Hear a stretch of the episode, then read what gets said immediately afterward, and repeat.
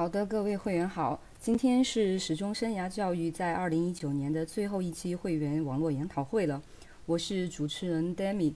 我们希望为所有的会员提供像网络研讨会、教育期刊、会员简报等平台，来分享行业经验，从不同的角度去服务于我们共同的对象——学生和家庭。所以，我们希望加入社区的老师们可以多多交流。多多贡献一些你们的最佳实践呀，相关的资源和信息，积极参与到社区中来，共同开创生涯教育的美好未来。好的，接下来我们就正式进入今天的主题：大学转学那些事儿。其实，啊，有很多同学和家长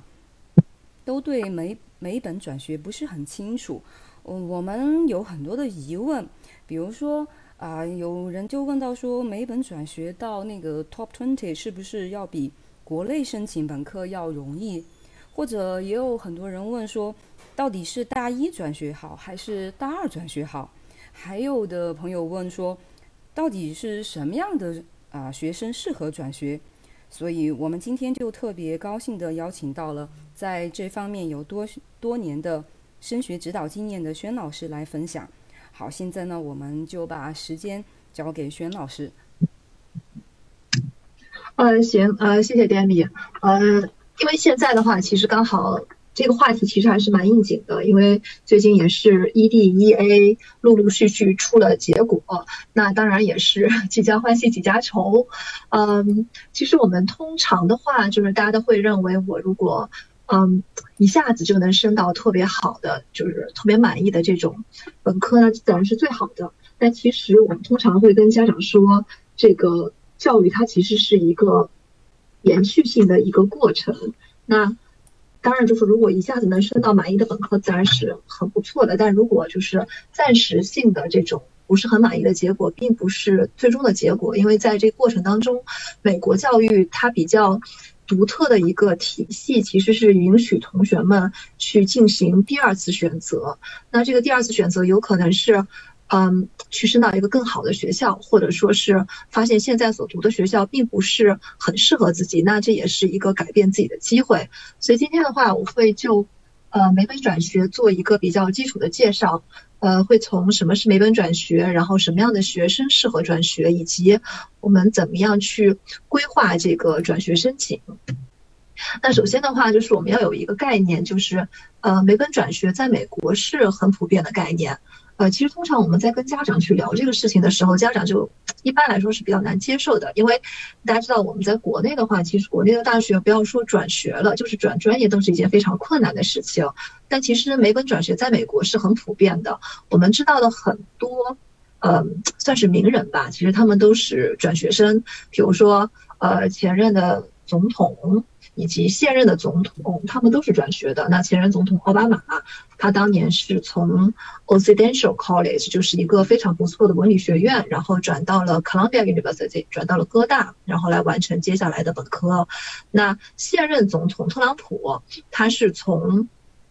纽约的一所大学叫福特汉姆 （Fordham），然后转到了宾大的沃腾商学院。当然了，他不会说自己是 Fordham 毕业的，因为他他确实是宾大毕业的，并且他刻意的去呃弱化了自己本来是在 Fordham 的这个这个事实。然后还有就是像呃乔布斯，哦对，sorry，不是乔布斯，是那个嗯巴菲特。巴菲特其实也是转学的，他是比较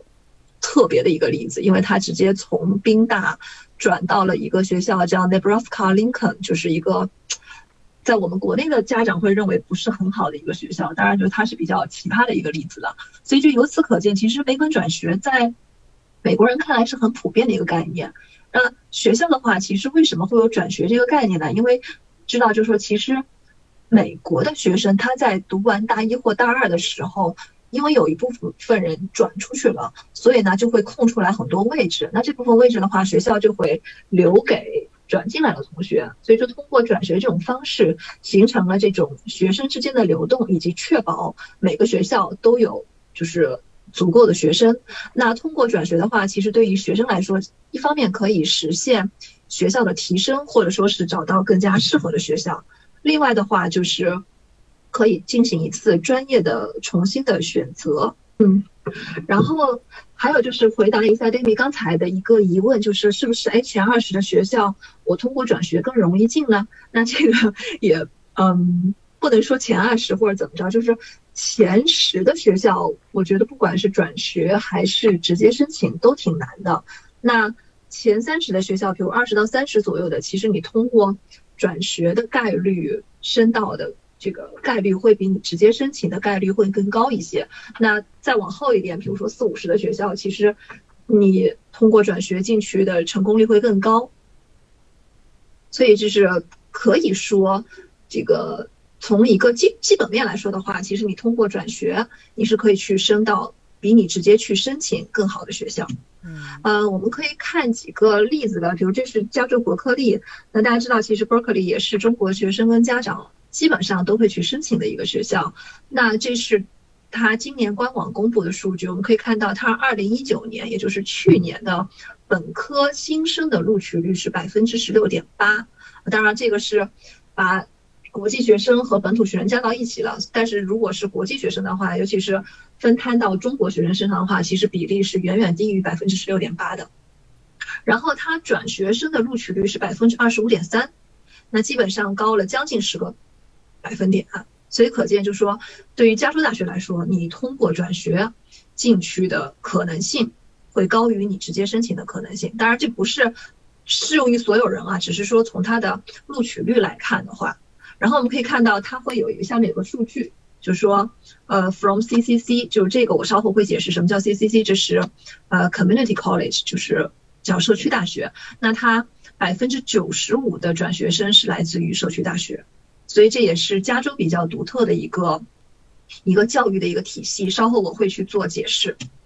嗯，那第二个问题就是，既然转学这么好，那什么样的人适合去转学呢？其实我们可以去就是做一个分类吧。那第一类自然是，呃，我就是大一的本科申请升的不是特别理想，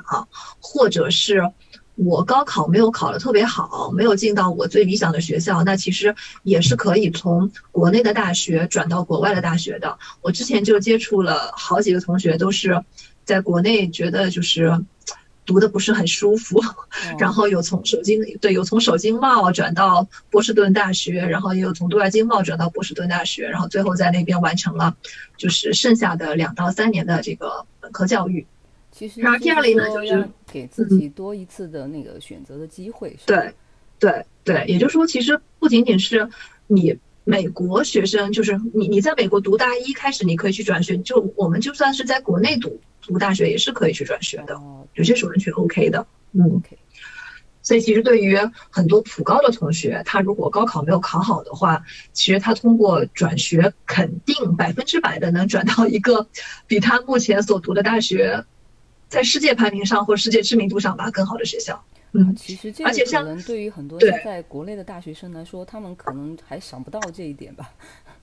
对对对，他们他们不太，因为他们不知道有这条路，他们可能想的是啊，我再掌握四年，然后我最后去读研吧。其实国内大学去转学也还有一个优势，就是你不用考 SAT 了。哦，其实你考个托福就行了。那这样的话，当然你就是，当然也看学校的，有些学校可能会说，你如果才大一的话，会要考 SAT，但是大部分的学校就没有 SAT 的要求了。嗯，所以比如说有些学生他在高考前做了这个申请的决定，但已经错过了申请，他其实完全可以参加高考，然后在大一或大二的时候通过考托福去转到一个更理想的美国大学。嗯，好的，好的。对，那第二类呢，就是。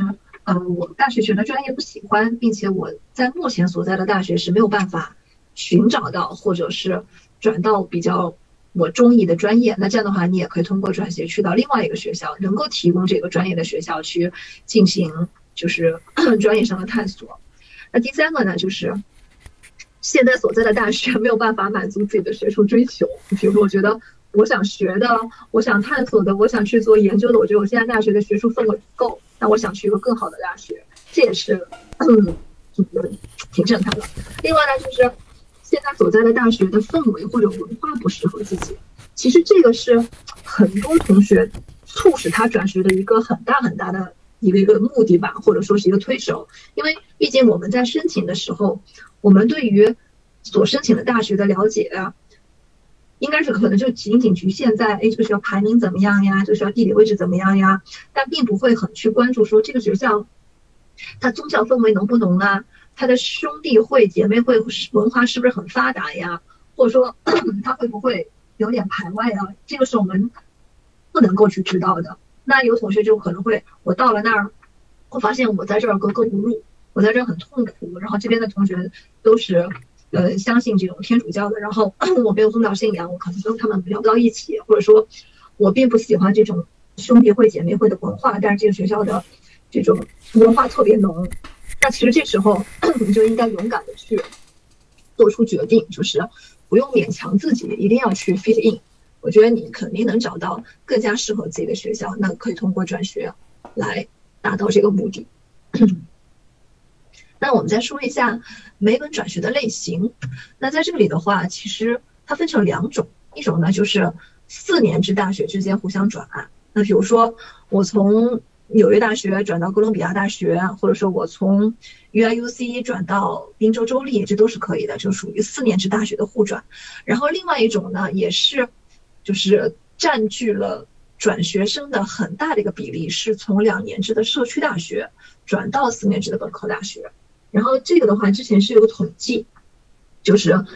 呃，美国本科生就是就读的本科生当中有百分之三十四，就将近三分之一的学生都是曾经就读于社区大学，然后通过完成社区大学的两年，然后转到了四年制的本科大学。那其实社区大学这个概念吧，就是网友家长说，哎，那社区大学跟咱们国内的大专是对应的吗？其实也不完全对应。虽然它提供了叫副学士学位，但是社区大学是美国特有的一种一种大学体系。呃，出于几方面的考虑吧，就是美国会比较推这个社区大学。一方面是因为美国它讲究一个教育公平，但是呢，四年制的大学其实不管是公立还是私立，对于很多美国家庭来说都是一笔比较重大的这种负担，因为学费还是比较贵的，尤其是私立大学。那所以很多同学或者很多家庭就会觉得我没有办法去负担那么高昂的学费。那社区大学就可以很好的解决这个问题，因为社区大学基本来说是非常便宜，就是对于美国学生来说，可能几千美金就能读完一年。然后这是一个，就是说出于教育公平，能够让更多中下层的这种阶层的家庭去受到同样的教育。那第二点呢，就是也是就是美国一直在推的，也就是说我要保证社区大学的这两年的教育。的质量和所受的课程，以及培养目标是等同于四年制大学前两年的这种通才教育，所以它两个是互通的。这样的话才能确保我通过在社区大学读两年之后，我在四年制大学能够无缝的衔接到大三的学习，而不会产生一些学术上或者学习能力上的断层。所以基本上就是因为美国它的四年制大学其实前两年也都是通才教育嘛，所以它要保证就是说。这两年的学习是质量是一样的，并且能够确保这个学分是可以互换的。所以呢，就说一般来说的话，当地的社区大学都会和这个州的，就是一些公立大学去签署一些转学的保证协议，然后能够让这些通过社区大学的学生能够有更高的一个。就是进入四年制大学的录取率，我们可以来看一下以加州为例吧，因为加州是社区大学最发达的一个州。加州它其实是就是也是在通过通过法案的形式吧，首先就是通过这个 SB 幺四四零法案，然后确保社区大学的教育质量是等同于四年制大学的大一大二，这个也是刚才说过了。然后呢？社区大学会和加州不同的校区去签不同的协议，有一种叫 TAG，就是保证转学。这什么意思呢？就是只要你的 GPA 达到了就是一定的标准，那你就可以保证转到和我这个社区大学签了协议的这个学校。比如说，举个例子，加州欧文。然后他跟某个社区大学去签了一个协议，只要你的 GPA 达到三点零，你就可以在完成这个社区大学两年教育之后转到我的就是加州欧文。那这个的话就是必须，他是必须要接收这些学生的，所以这是保证转学协议。那有些学校比较高冷，比如说 UCLA，那他签的就不可能说保证转学，因为它毕竟是一个啊非常不错的公立大学，然后现在是排名第一的公立大学，所以他签的就是叫。优先转学，也就是说，我在同样审核转学申请的时候，我要把这个优先录取的这个名额给和我签协议的社区大学。也就是说，我社区大学的学生的转学成功率要高于其他大学的同学转到我 UCLA 的成功率，所以这就叫优先转学。所以其实我记得以前就是有这种通过自己的努力，然后考 SAT、考托福，然后很辛苦的去到了戴维斯，去到了欧文，去到了圣巴巴拉读书，然后他们就是假期回来看我们的时候，经常会愤愤不平的跟我们说：“啊，老师，我这么努力才去到了加州大学，但结果发现我身边很多同学都是社区大学过来的，我觉得我，我觉得我的努力都白费了，就他们觉得自己很亏，但其实。”也没有亏不亏，因为就是大家走的路不一样，而且社区大学，嗯，虽然看似很好，但它并不是适合所有的人。就这里也要特别去提几句，因为我知道最近其实。各个美国社区大学在国内推的也挺也挺厉害的，因为经常看到他们会和 Education USA 去做一些这这方面的讲座，因为这确实是一个很好的路，就是我通过读社区大学，然后进到加州特别好的学校前五十的学校。但是社区大学有一个问题，就是它毕竟不是一个四年制大学，就是你的同学们并不像四年制大学的同学们那么的优秀，就是有各种各样的群体。然后另外呢，就是。社区大学它对于学生的这种就是学习方面的管理，其实并没有那么的严格。也就是说，如果你是一个自制力很强、学习能力很强，就是有很强的内驱力的同学，就说明确我的目标就是要去特别好的加州大学 UCLA、UC、UC 呃圣巴巴拉，那你可以去社区大学。但如果你你是一个很容易受到周围环境的影响啊。那我觉得你去社区大学不一定能够最后读出来，就是你你可以转到就是其他的，比如说加州州立这些体系，但是你要去 UCLA、UCSB 并不是那么容易的，嗯，因为你会受到很多对很多的诱惑。也就是说，这个是一个路径，但是它对学生自身的要求是很高的。对对对，就所以并不是，我们也见过，就是有从那种，嗯。就是地方上，然后不太好的学校，然后先去社区大学，然后最后真的是去了 UCLA，就这样的例子其实挺多的，每年都有好多。但是呢，我们也见过，就是大部分的同学啊就是冲着这个 欧文去，冲着戴维斯去，但到了那儿确实就是跟不太上，然后最后就只能去加州州立，就是也有这样的例子。所以，呃，这条路很好，很诱人，但是并不是适合所有的人。嗯，对，要。但是我们对对对，就所以要去去权衡比较，但是也不用好像说那我就完全不考虑了，因为这确实是一个有很诱人的结果在引诱着你，所以我觉得我们可以去具体案例具体分析。嗯，呃，我们可以看一下南加州的例子吧。南加大它其实因为刚才是分享了那个伯克利的，我们看到伯克利百分之九十五都是来自于社区大学的转学生。那南加大是什么情况呢？南加大它其实是一个私立大学。那我们可以看到，虽然它是私立大学，但是它百分之五十的转学生，就一半的转学生都是来自于社区大学。所以可以看到，像南加大这种私立大学也是认可社区大学的教育的。所以就是，真的是，呃，具体案例具体分析吧。行，然后接下来的话，我们来说一下这个转学分和转专业的问题。呃，首先先说转学分吧。嗯。一般来说的话，就是以前你在这个学校修的学分，它不一定能够全部转到新的大学，就是这有很多因素，就是一方面是取决于你转入的那个大学，他们对于就是你你所学课程和他们相对应的课程匹配程度的一个一个标准一个审核，然后另外呢，其实也和你就是要读的那个专业有关系。就是这个是具体问题具体分析，所以一般我们在申请转学的时候，都会去准备一份就是详细的课程描述，就这样的话能够让你所就是中意的那个大学能够知道啊，你以前学的这些都是什么课。那这个课程描述其实在美国比较好准备，因为美国一般每个大学它都有这种这种 syllabus，但是国内的大学生要转学的话，其实这种课程描述就非常重要了，因为美国大学它对于你在国内学的什么。马克思主义啊，什么很多课哈，他可能不是那么的了解，所以你就要去解释这个课它到底是上了什么内容，然后那个培养目标是什么，然后你们的考试的这种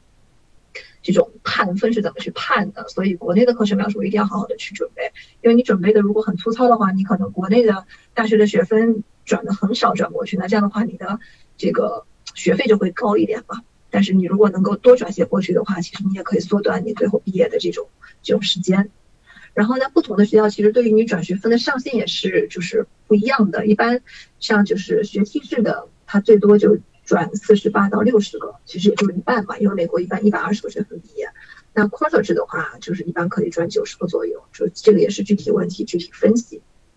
然后所以具体转多少学分，一方面和你申请的时候。你读了多少个学分有关系，一方面也和就是对方的那个学校他怎么样，他的这种转学分的这种标准有关系。所以一般来说的话，我们要做好损失一定学分的这种心理准备。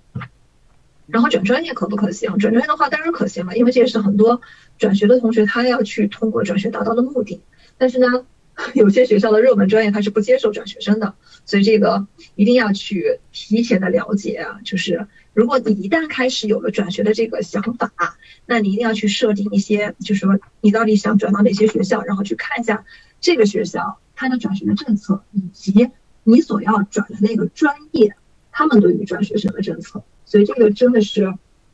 就是转学申请其实程序上面和本科申请差不多，但它里面涉及到了太多关于学分啊、关于这种先修课啊这样的问题，所以它其实准备的周期。也挺长的，而且需要特别细的去了解各个学校的政策，所以基本上其实行业内的老师也不可能说每个学校的转学政策都那么清楚，所以一定要去就是说先去敲定一些你感兴趣的学校，然后一所一所的去了解，要不然的话你可能就是做了很多的准备，结果发现你转过去了也转不到你想要读的专业，那这样的话这个损失还是挺大的。然后那就是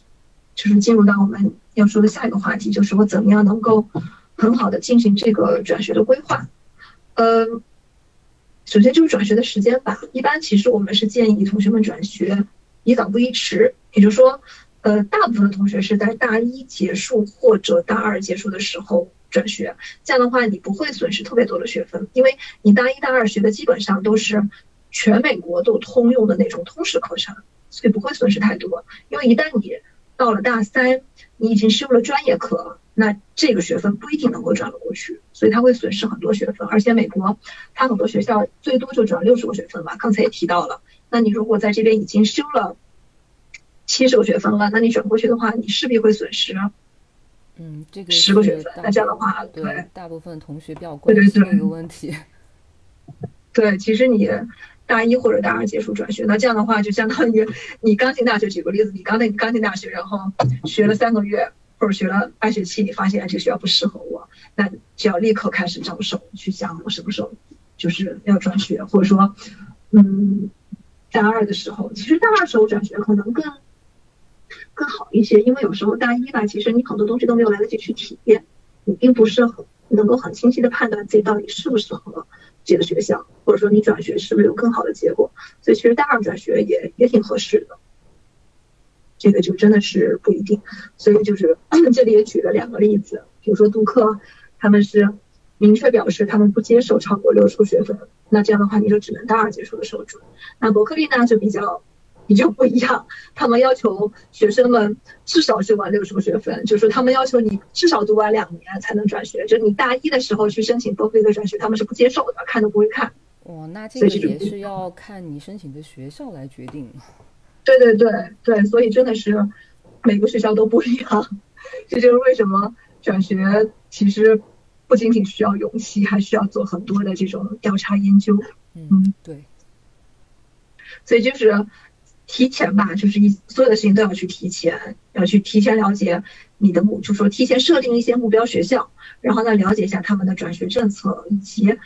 专业的设置，就说有没有你要读的专业，别到时候你转过去发现他们也没有你要读的专业，那你就就是就哎就就就什么转转瞎了。然后呢要了解一下这个目标的专业是不是接受转学生，然后如果他们接受的话，他们是不是有一些先修课的要求？那这些先修课是必须要在。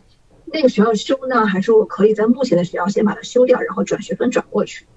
然后还有就是提前提前去做这个课程描述，就是 course description，然后去了解一下转学分的政策。就这个其实，嗯，美国大学官网它在 admission 那个页面上面，它都会分成 freshman，就是大一申请，还有就是 transfer，它都会在 transfer 里面去特别详细的告知。如果你有不确定的地方，那其实学生可以去发邮件给招生官，然后问一下招生官你们的具体的政策是怎么样。其实就是通过这样的一些途径吧，去提前的做了解。那转学。其实过程就很简单了，因为现在就是 Common Application 是可以直接进行转学申请的。那如果你要是加州的话，就用加州的这个系统，是一样的。然后需要提供的东西就是一个是大学的成绩单，这个是非常重要的，因为你要转学的话，没有哪个学校想要接受一个因为在原大学读不下去的同学，所以要确保你的大学成绩起码是优秀的。很多学校会对你的大学 GPA 有最低分的要求，就是不要去忽略这个最低分要求，因为你达不到的话，你真的就转不过去。然后另外呢，就是很多学校会想看你的高中成绩单，这个也是因学校而异，但是最好就是提前去准备着。然后还有就是你目前所在大学的老师的推荐信。那所以的话，就是就算你要转学，你也要认真的对待你现在所读的大学的课程以及和老师打好关系。还有就是。SAT 或者 ACT，这个也是因学校而异，就是很多学校你转学的时候就不需要提供了，然后也有学校要求你必须要提供。然后国际学生的话也是因情况而异，就是有些可能觉得你在这边读了两年了，你就可以不用交托福了，那有些会说你还是需要交一个托福成绩，所以就真的是得一所一所学校去做了解。然后文书，文书的话，这时候其实学校更关心的就是你为什么要转学。那这时候就是同学们在写的时候，就是切记，就是不能 去说目前这自己所在的学校有多么的不好，自己在这里读书有多痛苦，就这是一个很大的机会，就是还是要去给自己转学找一个更加冠冕堂皇的理由，或者是我想要有更好的学术追求，但是我目前所在的学校给不了我，那或者是。我想要去，就是有另外一番体验，就想要去体验一下这个这个文理学院的生活，或者是想要体验一下综合类大学更加丰富多彩的这种生活，就这个都要去有一个非常就是说得通的理由，并且要让招生官去相信你是一个很积极向上的人。你所你所想要的东西，你目前所在的大学给不了你，但是我们学校能够给你，那所以我可以录取你。就是一定要去做做好这个事情，然后另外呢，就是，就是说他会问你想要读什么专业，所以在这个 major one major 这个问题上面，你要写的比你当年本科申请的时候写的更加具体一些，以及更加顺理成章一些。其实文书跟本科申请还是不太一样的，它就是它的目目的性更强，所以就是还是要去好好的去思考一下。对，就是有同学就问到这个。呃，跟写本科申请的文书的话，可能是不是在专业描述目的性方面要需要更强一点？对对对对，就是本科的话，其实更多的是着重在我是谁 这个问题上。那其实，呃，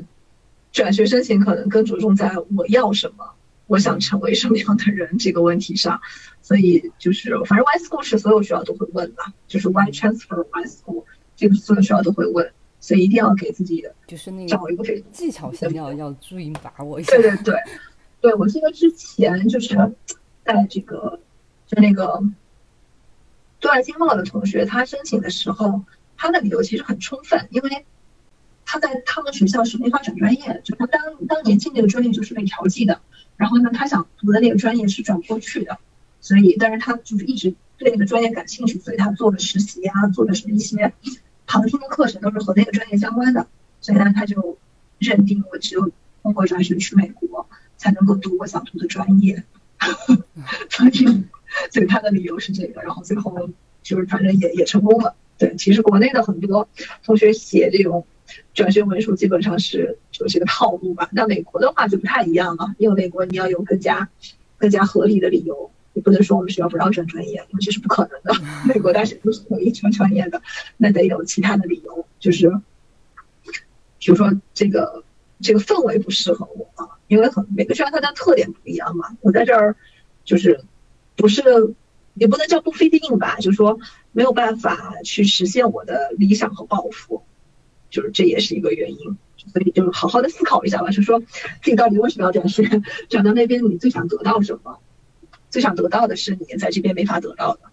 那就把它写到文书里面去。就是呃不要去卖惨，卖惨的话赵世华也也不接受。对，就是说不要去说自己学校不好，然后也不要卖惨，但是要展现一个非常嗯积极向上的这么一个上进青年的形象吧。嗯嗯，这个是很重要的一点。好，对对对，对，谢谢轩老师这个提醒。呃，其他的话就是呃，其实哎，今天讲的好快，就是转学的话，其实是一个看似很美好的事情，因为嗯。它确实能够让你实现一个学校的提升，或者说能够实现一个专业上面的最后一个，就是得到自己想要的东西。但是在这里边确实需要付出很多的努力，因为一旦你决定要转学，你就不仅仅说我要去做很多的这种 research，去了解政策，去了解专业，然后更重要的是，你不能放松自己所在大学的这个学习。因为其实对于国际学生来说的话，其实大一、大二都是比较难熬的，因为你要去经历这种这种 cultural shock，你要去慢慢的适应那边的环境，你要去呃迈出你的舒适圈，去结交朋友，去平衡学术和课外活动。那如果你要转学的话，你面临的压压力更加大，因为你不能说我大一、大二可以稍微松懈一下，然后我大三开始好好的把我的 GPA 提高，你没有那个时间。一旦你决定转学，你现在所学的每一门课程的 GPA 都有可能决定你将来能不能够转到更好的学校，所以你在学习上面要花更加多的努力，就你动力就是一定是比别人更加更加足的。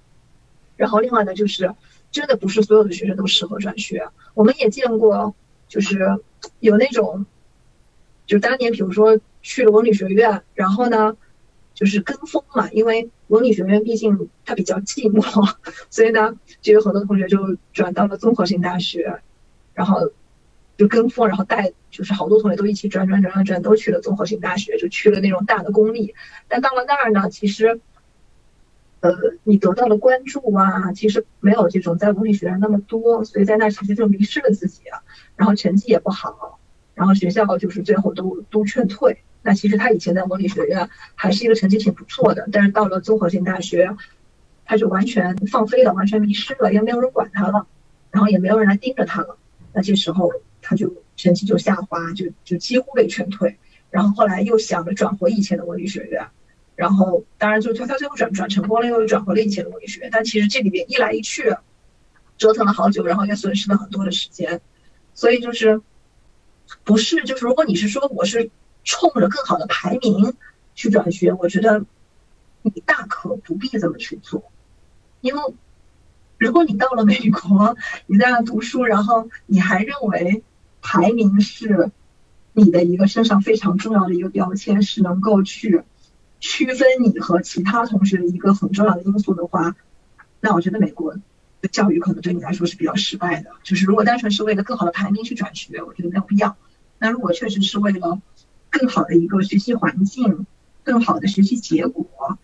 那那时候就说去转学，我觉得才是一个正确的一个思路。嗯，因为毕竟就是转学，你面临的压力，以及你转过去之后，你也得去适应。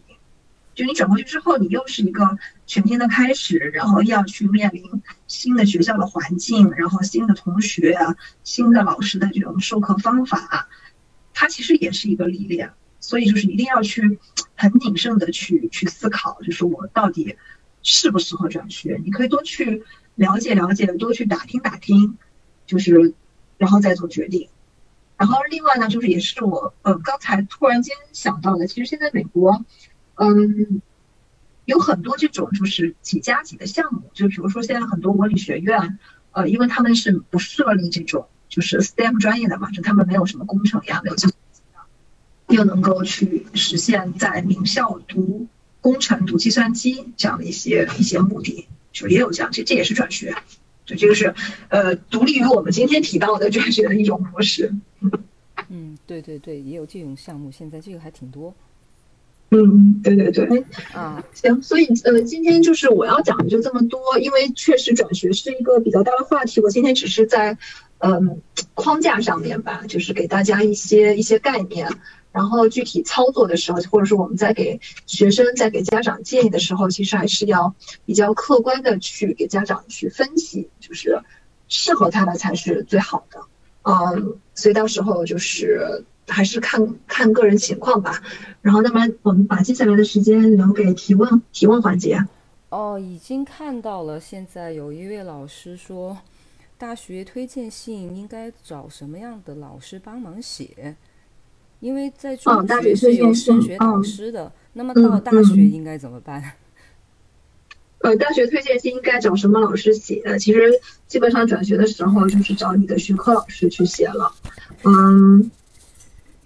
就一方面，其实其实原则还是一样的，就是首先你那门课学的不错，然后另外呢，就是你和你将来想申请的专业是有点沾边的，一般就是这样的老师。对，所以就是还是要和你大学的教授吧去搞好关系吧。嗯。呃，还有一个老师提了一个问题，我这个问题说，就是转学的话也有一些硬性条件。比如说像 GPA 呀，还有 SAT 呀，还有一些这种软性的条件，比如说学生的一些实践活动，就是他们会更看重哪一个？呃，硬件和软件哪个更重要？其实，实话实说，在这个阶段的话，你的硬件更重要，你的 GPA 大学更看重。就是对，当然就是说我们在文书中也要去去体现自己到底是什么样的人，但其实那时候你在。大学里面做了什么课外活动？其实就是你所申请的大学的招生官没有那么的 care 了，他们 care 的是你的学习能力怎么样，你的学习动机如何，你的学习目标在哪里呀？他们更 care 这些东西了。嗯，好，就是 GPA 在讲的过程中也反复在强调，就是 GPA 的问题。对对对，你的大学 GPA 就是可以说是能能决定你能不能进去的一个很重要的条件。嗯嗯。好哦，还有一位老师问了一个问题，说如果在美国想往加拿大方向转，可以吗？呃，这个我之前倒确实没有没有操作过这种，但是应该是可以的，我觉得应该是可以的，但是我我没有这方面的经验。如果没有其他的问题的话，今天就非常感谢大家的积极参与。同时也非常感谢轩老师接受我们的邀请，在这个寒冬的晚上，为我们始终生涯教育社区的会员们带来了一场非常棒的分享。呃，我们都非常希望每位学生都能够通过合理的规划进入自己呃适合自己的大学。嗯，所以如果大家有什么其他关心的问题的话呢，也可以在这里留言，我们会根据大家的反馈拟定共同感兴趣的话题。我们也希望邀请更多的啊社区里的老师们来分享各自的经验。好的，我们今天就到这里吧。啊，谢谢轩老师，谢谢各位会员。行，好，嗯，也谢谢始终生涯，然后谢谢大家。好的，拜拜。